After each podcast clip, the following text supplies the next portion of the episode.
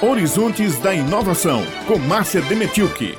Na manhã de ontem, 11 ex-ministros da Ciência e Tecnologia lançaram um manifesto em defesa da educação, ciência, tecnologia e inovação, alertando sobre o desmonte do Sistema Nacional de Ciência, Tecnologia e Inovação no Brasil. Essa estrutura é formada por instituições de ensino em pesquisa, instituições de fomento à pesquisa, organizações onde se faz a ciência. Os 11 ministros que participaram de governos distintos desde Fernando Collor, Itamar Franco, Fernando Henrique, Lula e Dilma avaliaram a situação atual da política nacional para ciência e tecnologia e uniram-se para alertar a sociedade e chamar a atenção dos parlamentares no Congresso Federal diante do obscurantismo para o qual está se direcionando o desenvolvimento tecnológico e científico no Brasil. E como isso vem acontecendo?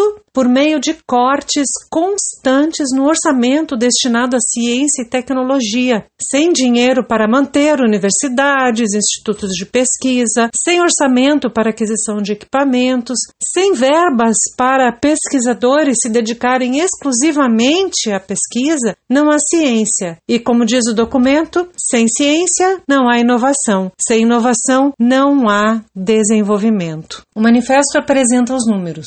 A proposta orçamentária para 2021 revela a face do atual governo, com decréscimo dos investimentos públicos de 75 bilhões em 2014 para 25 bilhões a preços de 2020. A principal perda de 26% em relação a 2020 está no Ministério da Ciência, Tecnologia e Inovações. O CNPq terá apenas 22 milhões para fomento à pesquisa em todo o país neste ano de 2021, além de uma redução de 10% nos programas para bolsas.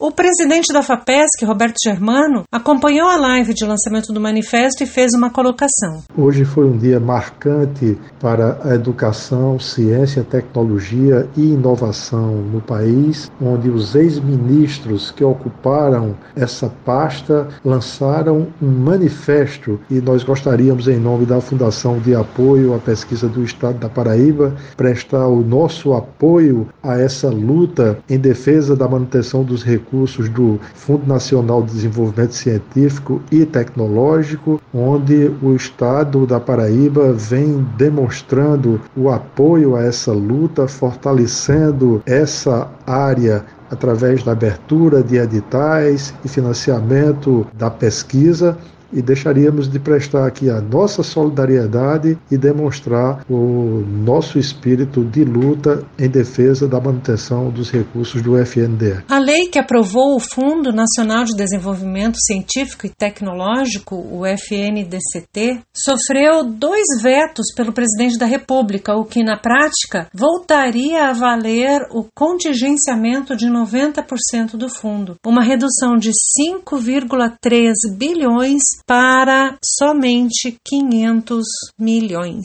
Somando os cortes de 2020 e 2021, são 9 bilhões retirados do FNDCT, o fundo. O manifesto ressalta a importância de que o Congresso Nacional não aceite esses vetos. O ouvinte pode estar até meio embaralhado com esses números, mas o manifesto e a live com a participação dos ministros são encontrados no site portal.sbpcnet.org Há um abaixo assinado online que o cidadão que deseja o desenvolvimento científico no Brasil deve assinar. Procura o portal da SBPC. Abraço e até a próxima semana.